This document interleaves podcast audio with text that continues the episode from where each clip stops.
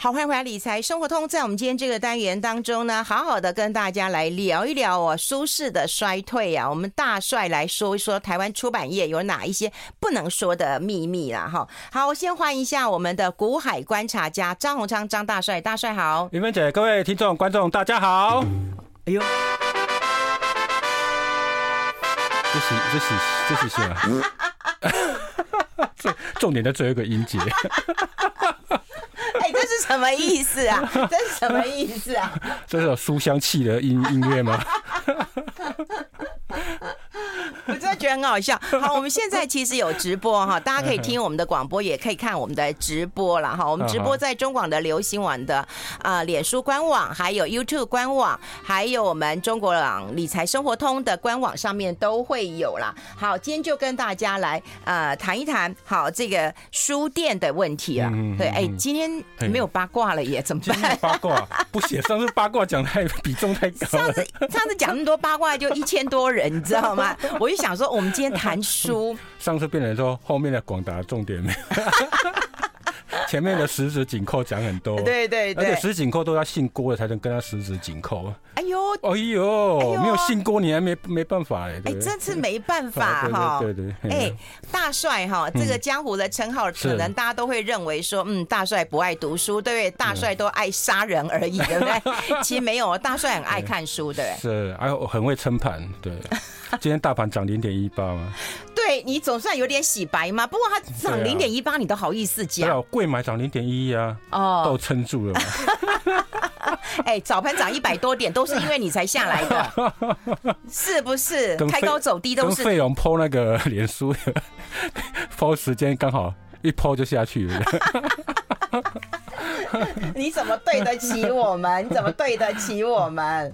哎，那我们跟大家来聊一聊，就是你，嗯，你很爱看书，因为你知道我们这一次准备，各位你们一定要听这个广播或者看直播，待会会有很多的图片跟图表啦。哈。他准备了一百多页，对，你是要逼死我们吗？我直接说要讲正事。好，好，你讲。对啊，没有书没办法讲绯闻吧？除了我们看一些呃比较其他的书，我们才有办法讲绯闻。你小时候有看过那种书吗？没，没有。我小时候没有网络那么发达。对，就是看书啊。对对对对，我们都看书啊。以前哦，其实我们没有书香气，我们是书呆子啊。嗯。对啊，那近视，你像像我现在近视一千度哎。嗯。对啊，那近视一千度，我还记得我国中那时候读到已经五百度了。嗯。可是你你只想要控制那个近视，我没办法控制，到后来毕业，高中毕业就九百，然后到大学就变成破千了。在破千，你就知道说，哎，这一路上都是读了很多书啊。对啦，高度近视，大家可以确定就是很爱读书。对啊，我还记得我那个读书的时候哈，嗯，读书的时候其实那时候没有网络，也没有手机啊，嗯，哎，真的都要去，我我是彰化嘛哈，嗯，那时候我们都要从学校骑脚踏车，嗯，然后挥汗如雨这样子，然后骑经过一个路桥，嗯，哦，那时候那叫彰化叫中华路桥，嗯，然后骑过去之后呢，还要到火车站附近去买书。嗯，那时候有金石堂，火车站前面比较多，比较热闹一点呢。嗯，好，那时候有金石堂啊，就特特别去买书。嗯，啊，尤其是买那个参考书。嗯，好，或自己想要看书。那时候我喜欢看一个作者叫刘墉。嗯，哦，那时候不是叫你炸那个书。嗯，好，那时候买了一堆，然后还有一些那时候也想看一些杂志。那时候就老师叫我看哈。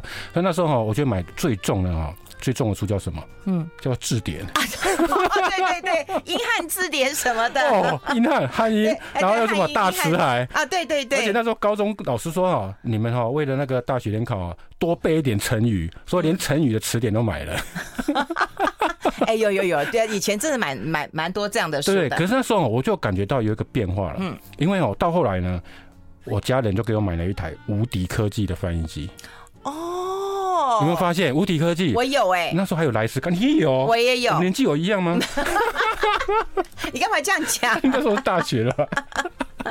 那时候还有莱斯康，还有莱斯康，嗯，对对，有没有？还有快一通，嗯，哈电族，嗯，哈电族我有买哦，嗯，对对啊，无敌那个我也当初当初我也有，嗯，你知道吗？当你拿出那个电子词典的时候，别人还在那边翻。字典的时候，对对，你就觉得嗯不一样哦，你的走路会有风的感觉，真的。真的。哎，如以书店来讲的话，嗯，你心目中你觉得最喜欢的书店一家书店？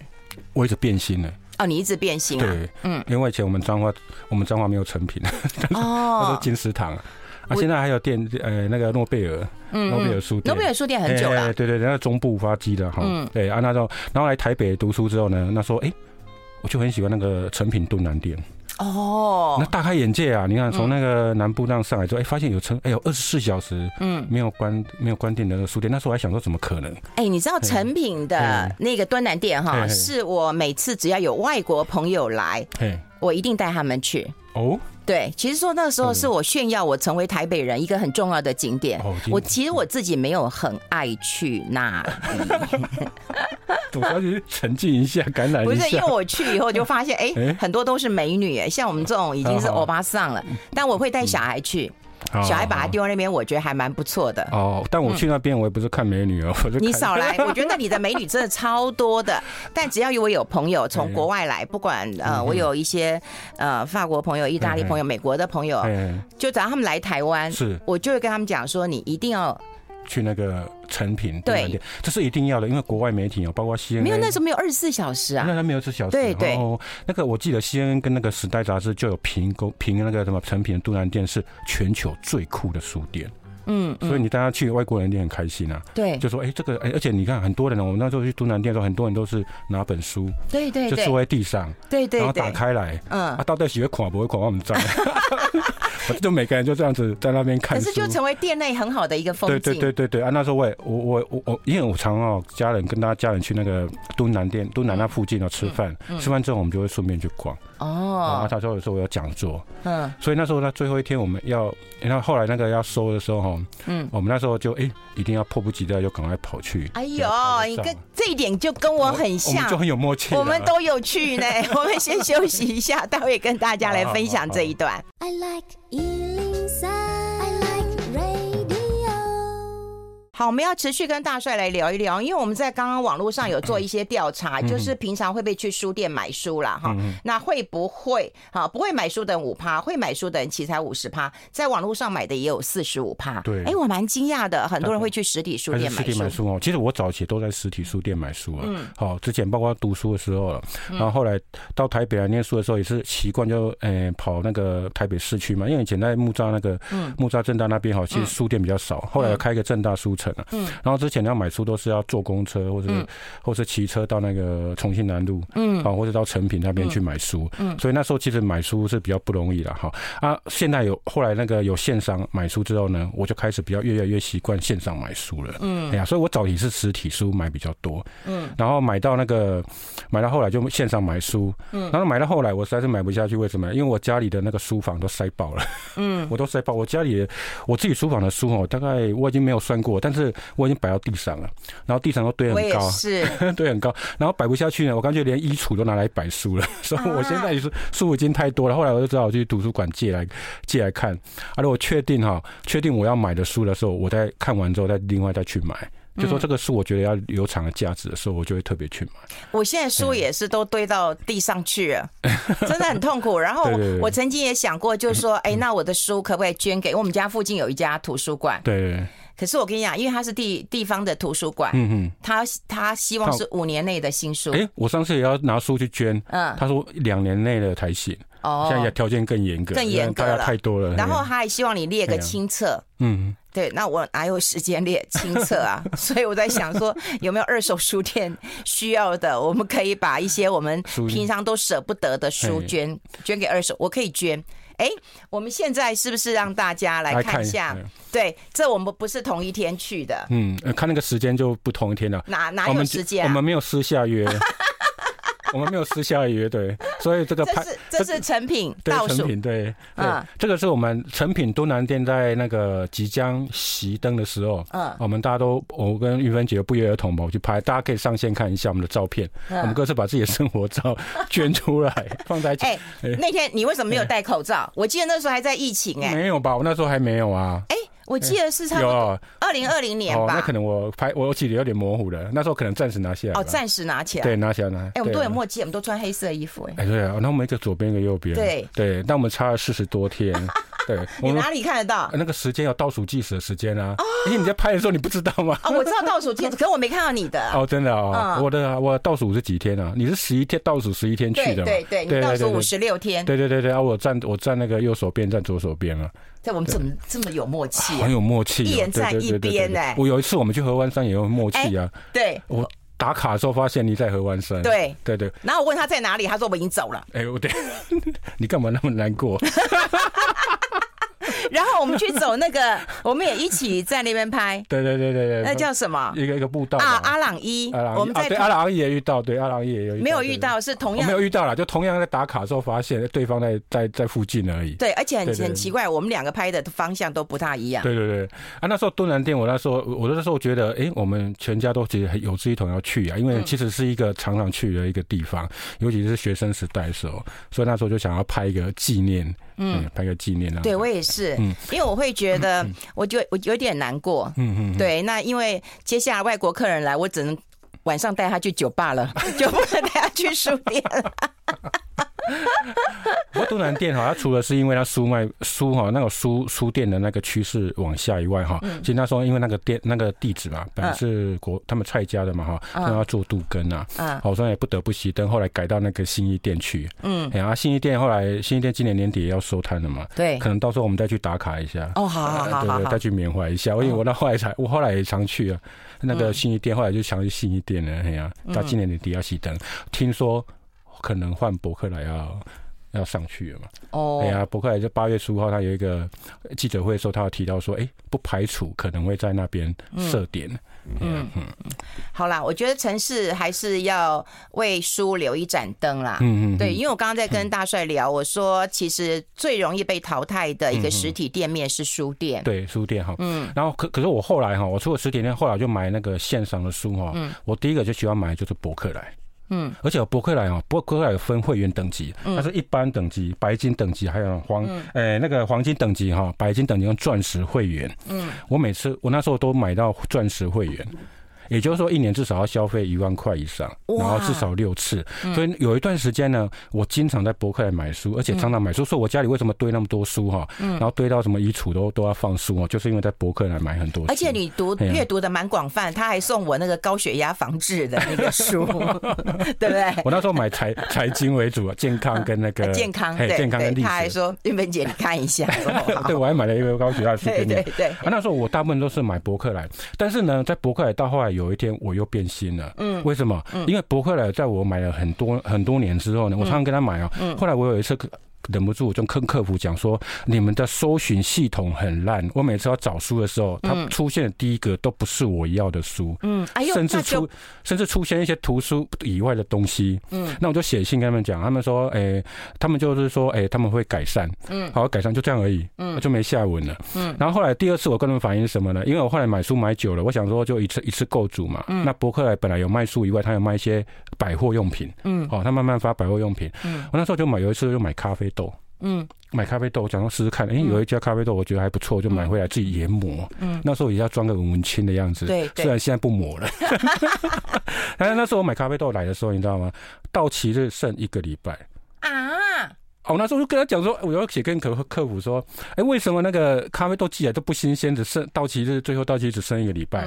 客服怎么回应我说，您可以退货啊，就这样而已，退货啊，就没有啦，就没下文，也没有什么补。后来我就啊，就算了，后来就没有再买过买过那个呃博客来的百货商品，他也没有买过他，后来没有买他书，我后来书去买那另外一家哈很老牌的一家公司，嗯，所以大概五。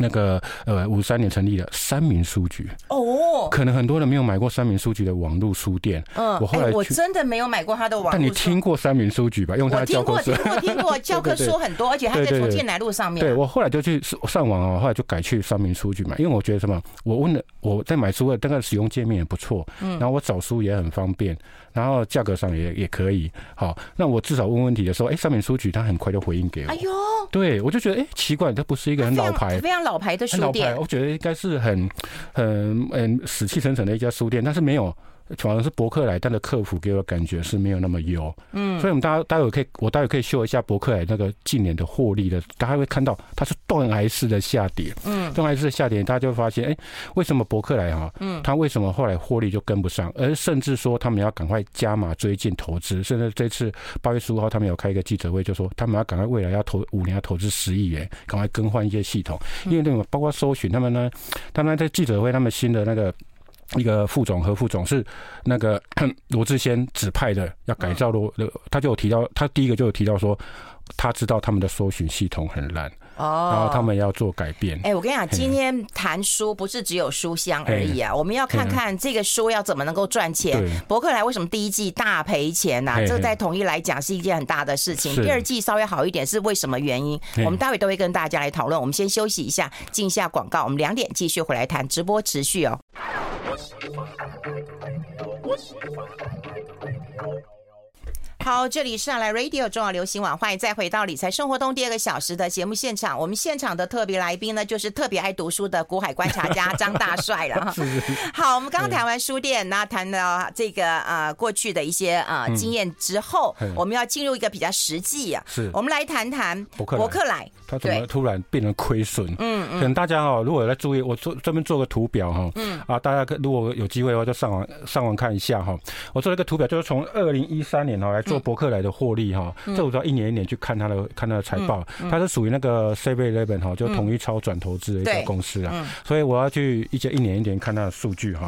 当然可以看到这个数据，你就会发现哦，其实博客来是在哈大概金融海啸之后啊，之后它开始每年赚一个股本，嗯，然后到那个所谓的那个一六年开始哈，每年赚两个股本，嗯，哦，它的股本大概将近两亿，一亿一亿九九千多哈，所以它每年大概就会赚到大概四亿。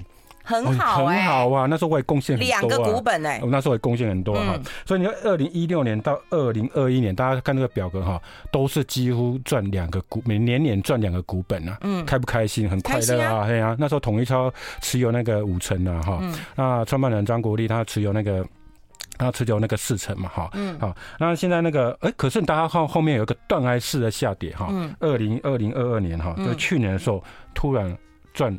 十块钱，嗯，还是赚一个股本，哎，十块钱好像看起来不错，可是跟前一年你会发现，怎么突然少了一个，少了一个股本哈，就变成说，哎，赚只赚十块，嗯，到第一年第一季的时候呢，突然亏了七百四七百四十一万，嗯，好，那第二年稍微转正了哈，但是全年还是亏了。二十六万，所以你会发现，哎哎，奇怪，前年的时候还可以赚两个股本，嗯，哎，突然去年升一个股本，嗯，好，然后今年就变成上第一季亏损，然后上半年加起来还是小亏的局面哦，嗯，为什么会有一个这样的情况？对，真的取五 掉下来耶！其实我我再看一个下一个图表给大家看一下哈，嗯，我帮他看做三个图啊。其实啊，伯克莱对最近三年它就有一个警讯了哈。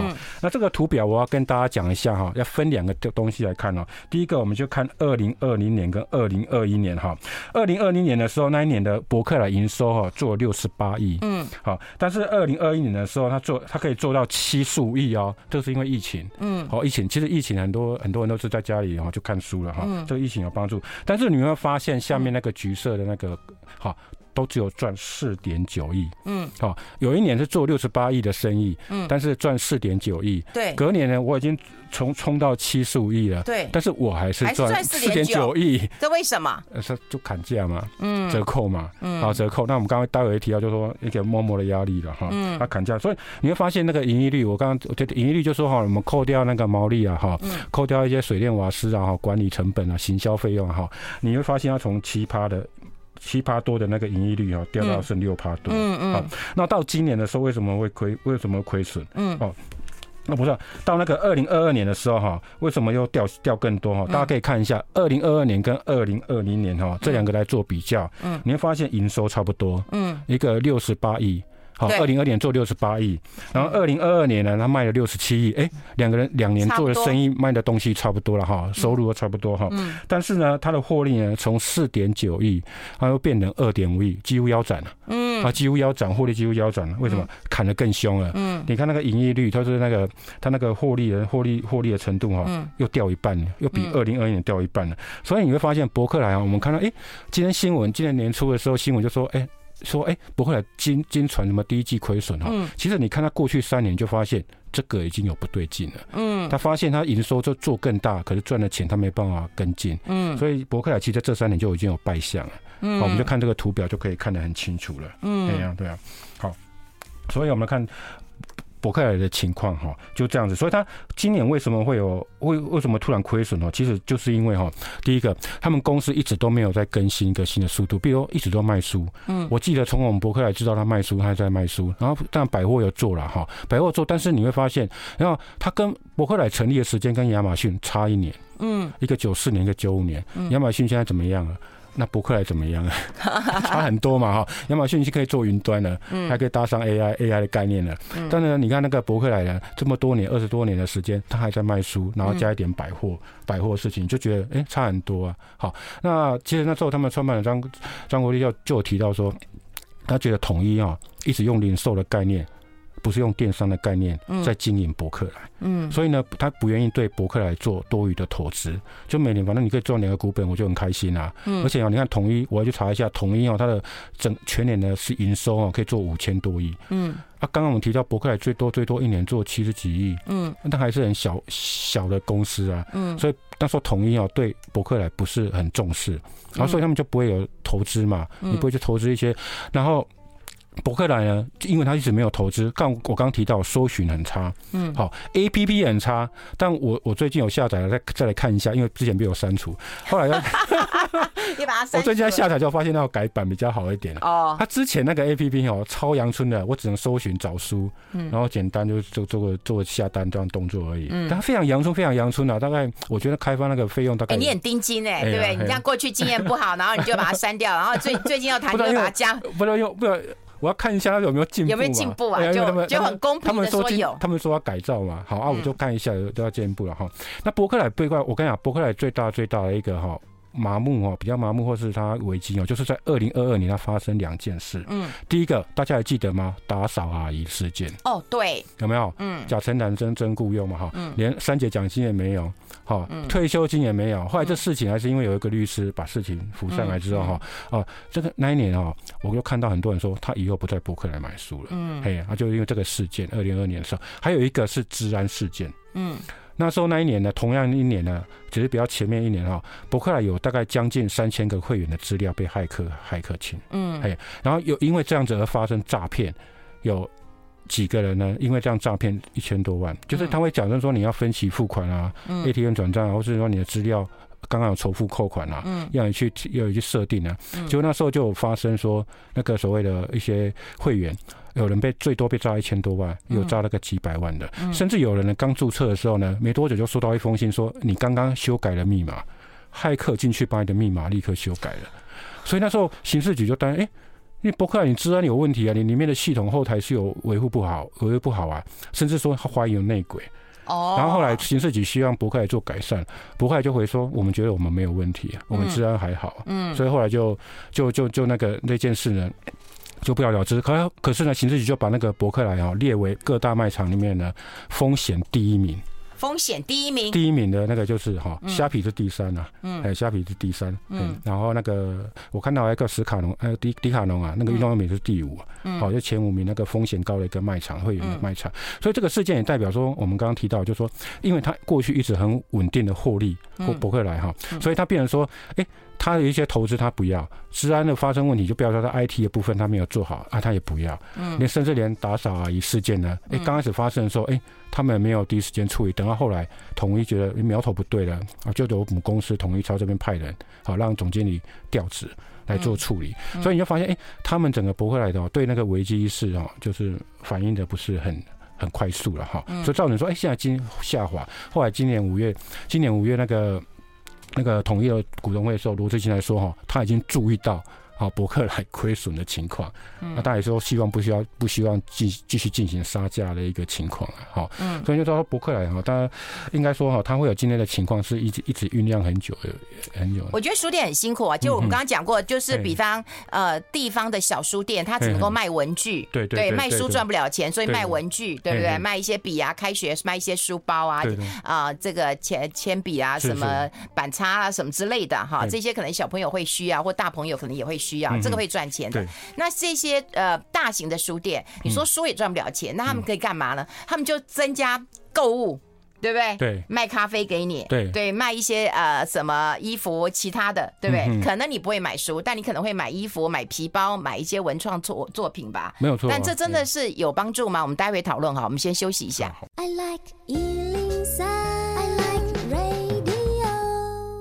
好，我们持续跟大帅来聊一聊，因为我们刚才讲过了，书店经营困难嘛，对不对？那小型的书店只能卖文具啊。那如果说这些啊大型的，就算它是书店，它在网络书店，它也希望能够卖一些其其他的东西啊。对啊，其实博客来当初它的发迹哦，就是因为它是靠折扣。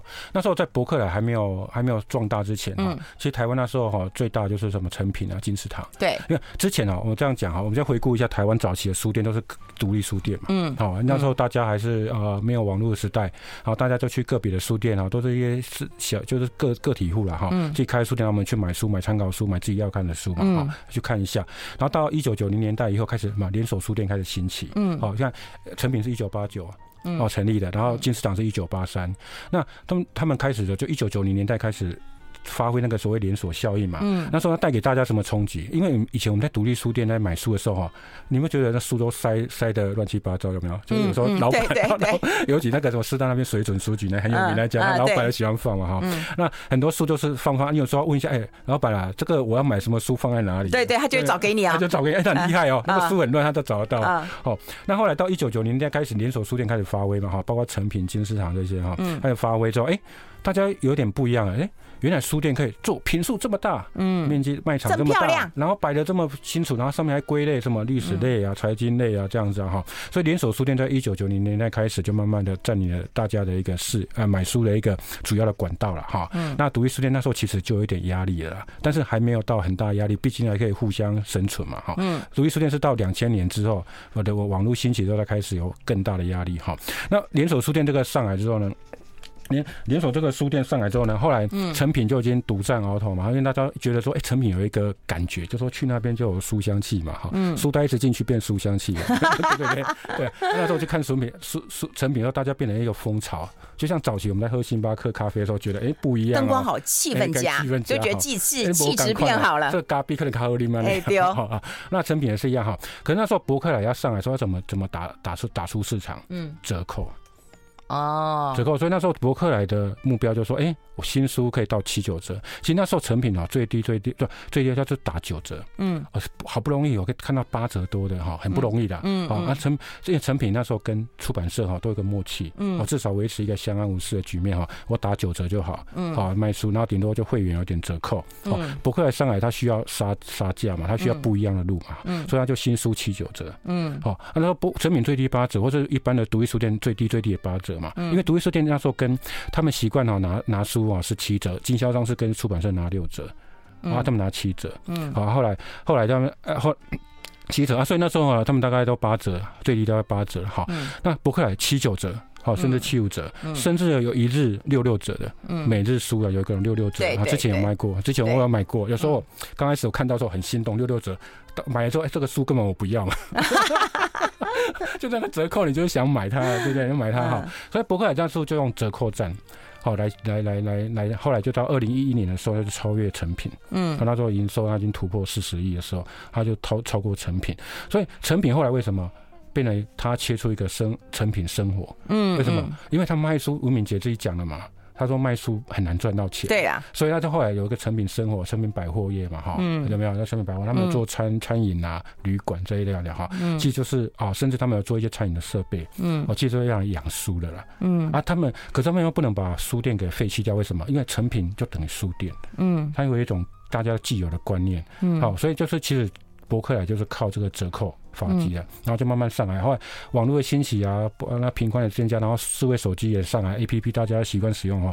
你会看到刚刚我提到那个那个博客的业绩，就从二零一三年、一六年之后呢，就开始业绩整个上来嘛，因为大家更熟悉用手机下单了哈。嗯。然后后来呢，Momo 二零一七年十月又成立一个图书哦，Momo 已经是被人家因为被称为万物企业，什么都卖了嘛哈，你几乎一站可以购足了。嗯。切入一个那个。他切入那个图书的时候呢，哎，当时的时候图书那个出版社还很欢迎 Momo。嗯，当时一开始开业的时候有六百家出版社共襄盛举啊，因为他们觉得说，哎，有一个线上的可以制衡一下博客来。原来是这样子啊！对对对，他说有六百家出版社参与，六百家参与，结果没想到在二零二零年的时候，哎，Momo 呢就推推出一个哎。六六折、六五折的专案，六、嗯、那个是很杀手锏。嗯，而且这个为什么让出版社很跳脚？嗯、就是我推这个六六折、六五折的时候，像以前博客来推的时候，还会跟出版社说：“哎、欸，打个招呼说，嗨，我这个这个哪一天要出个那个啊促销，嗯、要不要一起参与一下哈？”嗯、啊，他们出版社 OK 嘛哈？嗯、因为之前哦卖六六折的时候，像我刚刚我之前讲说，我不是会有一种非理性的采购嘛？对，就会买啊，反正六六折嘛。哎，以前六六折的时候呢，可以卖到一千多本啊，哈，一两千本都没有问题，一天哦，一天哦哈。那后来 Momo 那个那那时候。推出的时候呢，他就没有召会出版社，嗯，都没有召会出版社。后来就保平那些啊，就直接退出，我不要在这边。哎，而且你一直六六折，而且大家会不会就等等到你六六折我再买？平常我就不买。对，就养成习惯了嘛。哈，其实现在其实现在可以问听各位听众跟观众，如果书没有打折，你会不会买嘛？哦，大家可能就觉得哎，没有折扣就不会买。书如果不打折，你买不买？啊，Momo 那一次就是因为哦，他没有跟出版社打招呼，他直接六六折，就说他先七九折满一百一十一块，然后八四折算起来就是六六折。嗯，然后 Momo 还不止于此，因为如果你有办 Momo 卡。或是说你有一些 Momo 币点数的话，哎、嗯欸，所以你买一本书等于五折嘞。嗯，你买五折，这等于能买那种什么，你你那个二手书，或是买一些便宜的书的价格，新书呢你就可以买到这个价格。嗯，所以 Momo 那一个之后就惹惹惹惹恼了很多那个书店，嗯，好跟出版社，甚至在双十一那一天，他他他他那天双十一有四十多家独立书店停业一天抗议。哇，嗯、这大事啊，这是大事啊！是啊，不打折你买不买书？我们待会讨论，先休息一下。好好好，欢迎回来理财生活通，我是夏玉芬，在我旁边的就是我们的股海观察家张大帅了。我们要跟大家聊一聊，如果说在二零二零年六六折之乱之后，很多独立就很多书店就退出了嘛，对对对，他觉得我不跟你玩了嘛，甚至说你不配合促销的话，他就给你下架，嗯，而且他下架下的还有一点文明，为什么？嗯，他就跟你讲抢购一通。你会放上网去上网的时候会说他抢购一空，但是其实他是没有，他是没有出，没有没有了，没有了，他故意给你跟你说抢购一空或是卖完这样子哈，他、嗯、其实不卖你的书，因为你不配合，所以就变成说，哎、欸，通路独大的情况之下，出版社就很就压力很大了哈。嗯，我们可以看一下现在台湾很大的一个时报出版社，时报是最大的，对啊，时报最大，而且要挂牌，我们就可以看到财报资讯。嗯，财报之时报哈是今年的压力特别明显。嗯，我们看一下我那时报，我把它弄了那个所谓的那个财报数字哈。嗯。那他，你看到、他那个，在那个疫情之前哈、它，其实已经在走下坡了。嗯，好，有没有看到那个获利率哈，已经开始，盈利率也开始在走下坡了。嗯，好，他那个之前在二零一六年的时候，他盈利率大概有六趴，后来到那个疫情前要剩四趴，现在获利已经在下下来哈。嗯，那时报大概一年大概都大概赚可以赚大概三千万。了。嗯，好，大概可以赚三千万，平均啊很稳定的，好，之前的哈。那疫情的时候，因为大家在关在家里嘛，嗯，就买书了哈，所以它获利后来有上去，嗯，后来有上去。可是他最近又开始哈，疫情结束之后，他加上那些我们刚提到的 Momo 啊哈，博客来这样子厮杀哈折扣，他是今年的压力就特别大。大家看一下今年那个哈获利数字哈，上半年呢，上半年他赚不到一千万。啊，赚不到赚不赚不到九九百八十八万了。嗯，好啊，在去年哦，去年的去年其实上半年他就赚了快两千万。你看腰斩，嗯，腰斩哈，嗯，腰斩。他尤其他第一季哈，他第一季他做了一亿的生意，嗯，好，时报出版社他做一亿生意，他就赚两百二十万啊，赚两百二十万，那个盈利率一点九趴就很惨了，他几乎已经快要不小心的话，可能就会亏损亏损了，可能会亏损，压力要要亏损。就会你看从那个时报出版，这个是很老牌的一家出版社了哈，你看他经营的。你要看那个数据，哎，他跟《中国时报》没有关系，我必须讲一下，因为我是老时报人。我说他今天独立了，当对他独立，他卖的时候人家也不要，哎，没有卖了。我看他老板还是余建新啊，对对对，余建新啊，余家了，嘿呀，不是那个时报了，不不是时报啊，因为当时打包的时候人家就不要出版，时报出版，所以时报出版间是我老同事在里面，赵正敏在里面，我总要替他讲一句话。对对，他没有啊，他他他没有当初没有没有给那个给那旺旺他们了，嘿呀。可是人是人家不要。这可见就是说出版业真的很艰辛，这是艰困行业。所以你看他前面好像几年还在挣扎，说大概还可以赚个三千万，一年 EPS 大概将近，因为他股本大概一三亿了哈，大概赚一块。你看他今年上半今年头就压力特别大，嗯，你看他只能做在在只能赚那个上半年要做九九百多万的生意哈，第一季最惨，第一季就赚两百多万。你看那个他已经到出版社了，被人家。人家那个杀价，因为有时候哈，你不不给这些折让的时候哈，通路不帮你卖嘛。对，哎呀，所以那个出版社，我们就从时报出版哈，这个数字就可以看到它经营的压力越来越大了。嗯，哎，那看到了，就是我们现在在网络上也跟大家来讨论一下哈，就有投票，就是如果书不打折，你还会买书吗？愿意还是不愿意？我我是我自己是没，我自己是没有。如果不打折，我可能不会买，我可能会等打折。除非那本书是我现在。就我们已经习惯了，对对对，都习惯了，对，都习惯了。你看现在百货公司，大家也是那边叫，就是说，哎，不打折的时候，就也也不会有人买。对对。那现在成品哦，有时候我会去看成品了哈，它成品的现在都用什么？三本，你是买三本七五折。哦，然后是三本，你要两本多少？哎，不打折，你还愿意买书吗？会的人有四十趴，其实蛮高的，蛮高的。其实我们的听众很高哎，对我们的我们的听众素质真的很高。也我们也有观众啊。在看直播的，对对对对对，嗯，对呀，所以六六比四，呃，买买的是六四成的哈，嗯，他卖的卖不买的，等折扣就有六成了。哎，可是以前出版社说他要推出一个不随便打折卖书，你觉得可行吗？或者原价卖书？有有，那么之前呢，就是因为嗯，Momo 哈，那不是 Momo 是博客来哈，嗯，博客来在今年因为他。他第一季营运不好哈，他自己内部就先知道嘛。我们后来才知道他财报第一季亏七百多万嘛。嗯，那他第一季不好，他就知道，所以他三八今年三八妇女节就跟某某学，所以出版社就说博客来学坏了，就说他跟某某学说他也打六六折，而且没有召回出版社，嗯，没有召回出版社，那时候打打折，那时候就造成说出版社整个跳脚啊，怎么又变成说？感觉本来觉得博客也稍微好一点哈，某某糟透了。只不过现在你跟某某学的一样，因为不照会就直接打折扣了哈。对，所以他们就就推一个图书折扣那个秩序制啊，在四月的时候，嗯，哦，四月五月，然后他那时候就希望说哈，能够那个什么，哎，新书呢不可以用六六折来打，嗯，哦，甚至在两年内呢的书呢不能。超过什么八折、八五折以下啦，嗯，好，他们希望保障新书啊，你不能说新书都卖很便宜，然后等到那个销售期过了之后，反而旧书是原价。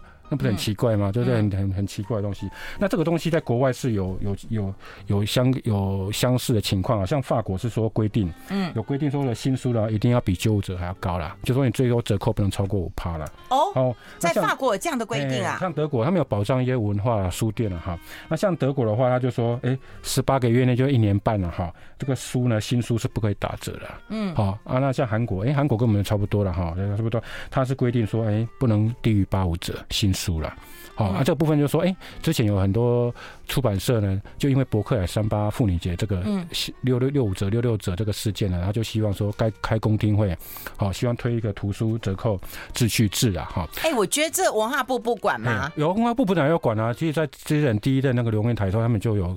其实我要讲说，这个东西的机制呢，之前在博客来时代的时候，在包括在金融海啸之前，零七年的时候，零九年的时候，他们那时候就有希望能够。约约定那个秩序，但是后来都不了了之了。嗯、那这一次是因为是杀他见骨了，所以他他大家都跳出来说希望限制那个折扣。可是可能可能是因为龙龙应台龙老师他自己也有出书，可能他比较在意吧。后后来的文化部长出书吗？他了解那个出版社吗？可是后来有两个考量，为什么文化部有自己有考量？第一个就是说，哎、欸，他们怕说那个价格价格，如果大家讲好的话，会不会违反公平交易法？为什么？因为在二零一二年的时候，天下杂志有出《贾博士传》。嗯，他到时候要求各大通路只能卖，只能卖五九九元，就固定了，固定的价格五九九元，你不能不能打破那个五九九元啊，就被罚二十万。天下出版社那时候就希望说，贾博士传是卖这个五九九元，嗯，所以有这个潜力，就说，哎，如果大家都互互相讲好价格的话，你可能会被违反公平交易这些部分。就是就就是台湾对于呃书这件事情，其实真的很辛苦。你知道以前我们在图书馆或在很多呃公家机关演讲的时候，第一个演讲费已经很低了，对。然后我们想要促，就让我们的书可能能见度提高，嗯，那我们就说协助，不是我们自己去卖了，作者卖书就 low 了，我们都协助书店去卖。我们希望书店是有点营收，嗯、我跟你讲他不准。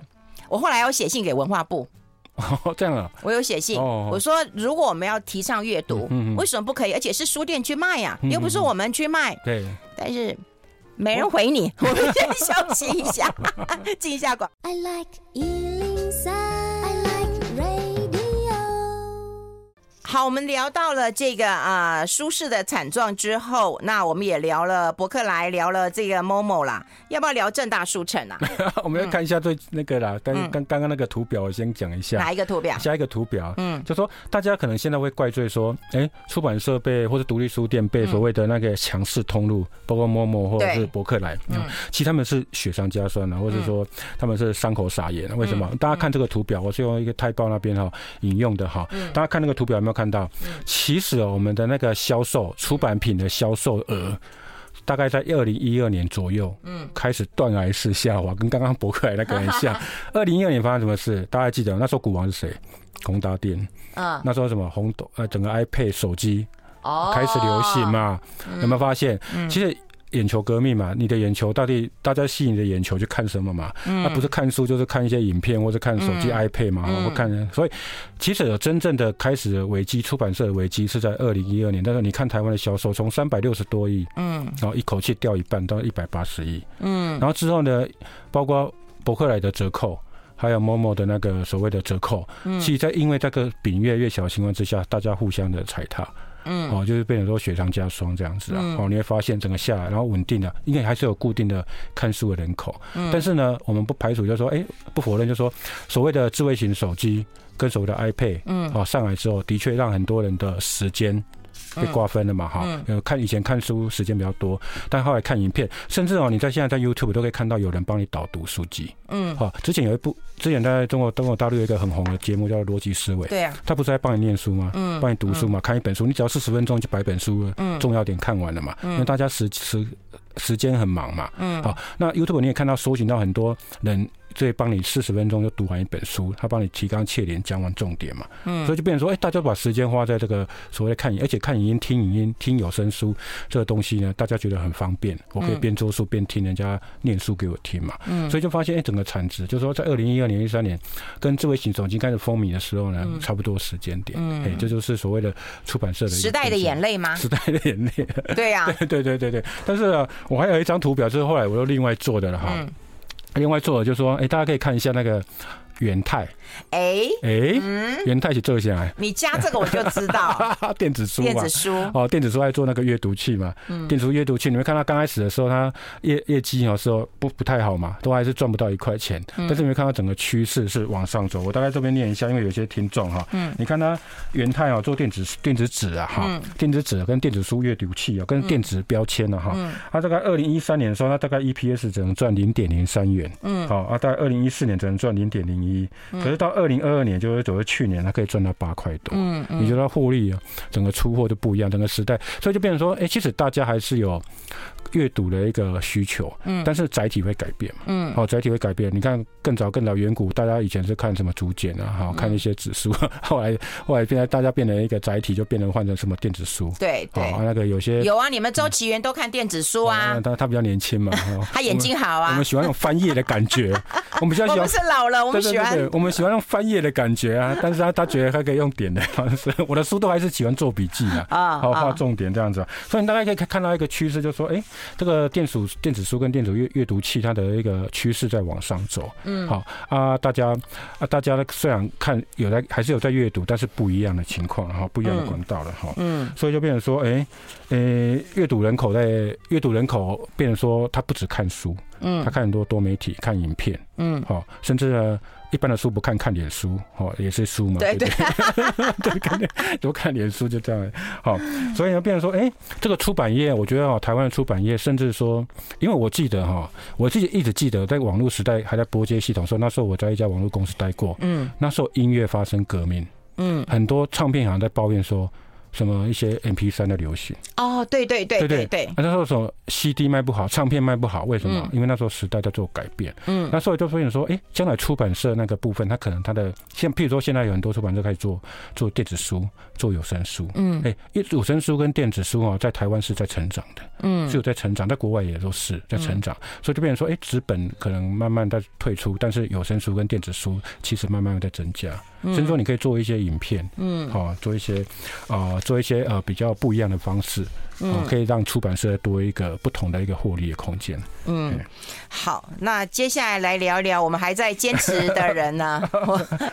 本来要关，本来要歇业啦，他本来快坚持不下去了，坚持不下去啊！我对正大书城是很有感觉啊，因为那时候我刚进正大呀，然后刚进正大的时候，他刚好开业没多久啊。然后他老板我常看到去买书都会看到，因为他就跟他老婆就在那边经营啊。然后他老那个老板叫李明辉嘛，他现在他儿子都在帮忙。对对对，他年纪也大，时间也不 岁月不饶人啊，岁月不饶人啊哈。嗯，那这个其实我我那时候看他的时候，我就觉得他的他那个非非常亲切，他是给我感觉非常亲切的一个人哈。啊，人家叫辉哥了哈，有点像偶吉桑啊那哈。阿公啊，那时候我买书的时候，因为那时候穷学生哈，要买书的时候，他那时候就说，哎，他会写一个纸条，写那个纸纸条那个二连二连三连那个部分啊哈。啊，你跟他下单说，我只要买一本，哎，他说呵不不问题，一本啊呢。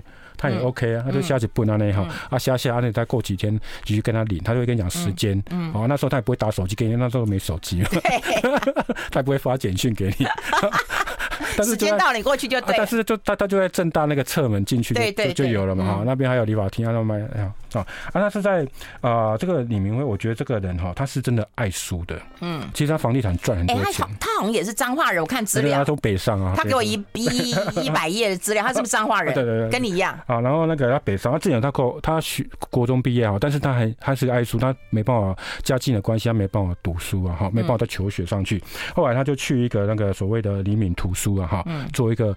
捆书跟送书的工作，嗯，然后一年一一天一天要工作十三个小时，专门在送书了哈。啊，后来有三十八岁，他三十八岁那年的时候有机会，哎、欸，看到正大书城，他要做转让，嗯，好，那时候不是叫正大书城，那时候其实就是正大员工消费合作社图书部了，嗯，好，啊，那时候他要接手，他就接手接这个正大书城下来，啊，因为他爱书，所以他老板也同意说，哎、欸，你可以另外在这边挂个职业。挂个挂个职位副理，然后在那边你可以经营自己的事业。我们先休息一下吧，进一下广告。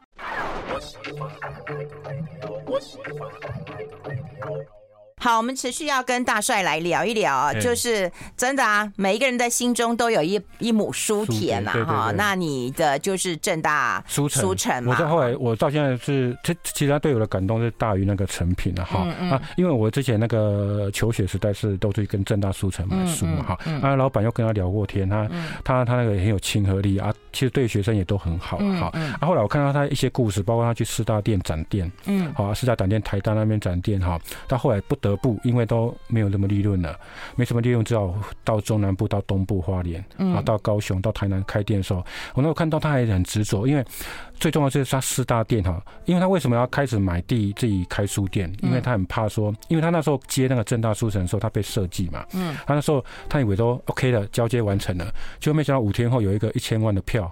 跳票，跳票，人家没有告诉他，前一个卖家没有告诉他，他后来就一开始就背了一千万，他想办法三年内给他还清，而且还跟老家用老家的土地去贷款哈还清，所以他就怕说，哎，他没办法经营他的书店永久，所以他后来就每开个分店的时候是用自有资产去买地的。嗯，那像师大那个店，他就买的买的很很早嘛，就那时候那时候很低价买进，啊，后来要卖的时候呢，就因为他没办法赚钱，要卖的时候已经卖到一亿五了。嗯，他其实哈那个四大店他不卖。他那还出租，你看那个地点，四大夜市很靠近，因为我我也去逛过，我我后来正大那个正大分店，他那他没有，他退出之后呢，我常去四大分店那边去去给他买书哈。嗯。啊，他那时候他那时候哎那个位置很好，他如果出租的话，其实租金收入是非常不错的。嗯。但没有，他为了指引说他离开台北地区哈，天龙果这个地区的那个呃那那那个离开了，我把它直接卖掉，去指引所谓的台南开店跟高雄开店。你看，他就为了卖书。因为他自己也说了嘛，他说卖书不赚不了什么钱，但是他房地产赚很多，但是然后他都拿去填补那个所谓书店啊。对。那这一次为什么就说像那个？像他那个他高雄那个梦时代啊，哈，有两百平那个，他就是因为疫情的关系收掉了嘛。哦。他现在剩台南跟花莲啊，七月底的时候，七月那时候说，哎，要收摊的时候，很多人都舍不得嘛。那时候我那时候也很舍不得，哎，怎么突然你台台南花莲也要收了？啊，这个我没办法，我现在平常就没办法去啊。嗯。但是我有时候去南部的时候，我就可以去花去去台南的时候，我就可以去逛一下嘛，哈。嗯。他去逛一下，他旁边是一个九层九文具了，啊，那个就啊，所以那时候他说的时候，其实很多人都说，哎，希望他旅游，包括台台北市政府。也派个副市长去，希望跟他挽留嘛，好跟他挽留。后来他就哎，八月中旬的时候，八月初他就说他决定继续留下来，然后台南、台南跟花莲哈，他继续营业啊。但是我有点点点替他担心，说，哎，希望他这个台南跟花莲能够经营下去了哈。他花莲是有开一个民宿了，在四五楼，啊，一楼有租给一个便利商店哈，那就卖卖书跟文具哈。那我是希望说，他有一个热忱，他希望说他继续卖书，而且他觉得他卖书到现在为止，他觉得够了啦。而且他财富这样就够了了，哈。啊，一时赔钱能够那个嘛？对啊，但我也不知道能够撑下去吗？对对对，所以就算说，哎，他能不能那个台南更换？现在他虽然说，哎。不收了哈，嗯，那不收，那可是你知道吗？就是一个时代趋势嘛，很多人他能撑多久？能撑多久哈？因为他只有卖书，他也不像说 Momo，Momo 卫生纸可能是赔钱的，书可能是赔钱的，可是他其他可以大赚钱嘛，那可以撑嘛。甚至 Momo 可以看过你买什么书，对，知道你对什么有，就推给你嘛，然后就推给你。那这个他只有卖书，你叫他怎么办？对，而且我觉得对他很不公平哎。他说呢，呃，任电商，嗯，予取予求，对实体书店提高进货价，对，这对对他俩太残酷了吧？对对，就是跟你。类似你提到你的经验嘛，有听有看直播人才知道。那时候台台南市台南市副市长有跟他说，哎，到底怎么回事？要需要援助啊什么的。他说他不必，他他他说不需要政府援助，但是他说出版业那个就是通路那个部分哈，他的确他的压力是蛮大的哈，那个予取予求哈，压力蛮大。所以呢，而且他实体通路是要负担人事租金，电商五五折啊，正大书城进货是六八折。对啊。所以我刚刚提到了嘛，说你这样独立书店或是一般的小书店，你要进货，你跟一般的那个经销商进货或出版社进货的折扣，竟然比那个电商博客来、某某卖的还卖的还贵，那直接在线上买就好了。嗯，对啊，所以这个就变成说，他那个所谓的这个李明辉辉哥了，我们的辉哥哈，他们能不能不继续把说台南跟花莲经营下去？我是很期待他继续经营下去了。好，至少我每次回台南的时候，我下去台南的时候能够看到看到那一家店去逛逛啊，逛逛他这样子。嗯，而且他他儿子也很有热忱呢，常常就在那边办一些新书发表会，然后那个场地我也觉得蛮温馨的。嗯，对对对，嗯，那我们这个辉哥哦，他其实在营业最好的时候哈，他是在九零年代末了。其实这个时他那时候，他那时候店有正大、师大跟南西店，他在南京东路西。好，台大也有。嘿，台大后来有开哈，但他最风光的时候，那时候一年都可以做一点四亿，他做的很好，也也是在，但是在九零年代末时候，那两千年之后，他的业绩就越来越下滑，一样就受到那个线上啊销售的一个影响。嗯，哦，所以他就是啊、呃，能够到撑到现在二零二三年哈，其实我觉得已经不简单了。嗯，哎、欸，我觉得现在买书啊，嗯。有一些真的就是，嗯，我我大部我现在买的书大部分就是朋友捧场的会比较多一点哎。你买的书啊？嘿，然后我就帮他买一些，然后送给人家。如果你出书，我一定会买很多送，帮帮然后帮帮你送给朋友的。不然的话，你说买书现在的一个动力跟以前比，真的差很多哎。我我我其实哦，我我我自己有个感觉，我希望也跟出版社讲，因为现在出版社哈，他没办法。赚钱，对，他有两个动作，嗯，第一个他把售价抬高，售价抬高之后打折下来之后，哎、欸，读者会觉得有折扣，可是他们也觉得，但是怕提高以后，对，卖不好，对，其实有一点就是有一点呃饮鸩止渴了哈。嗯，第二个我发现现在书商哈打书还战术，嗯。啊，因为他们现在出的书越来越多，他不知道哪一个卖嘛，对，我感觉都押宝。啊，对，然后每一个都出都书哈，所以我常常哦，我常常你知道我连买书都会踩雷。嗯，然后我甚至曾曾经跟出版社说，你为什么出这种书？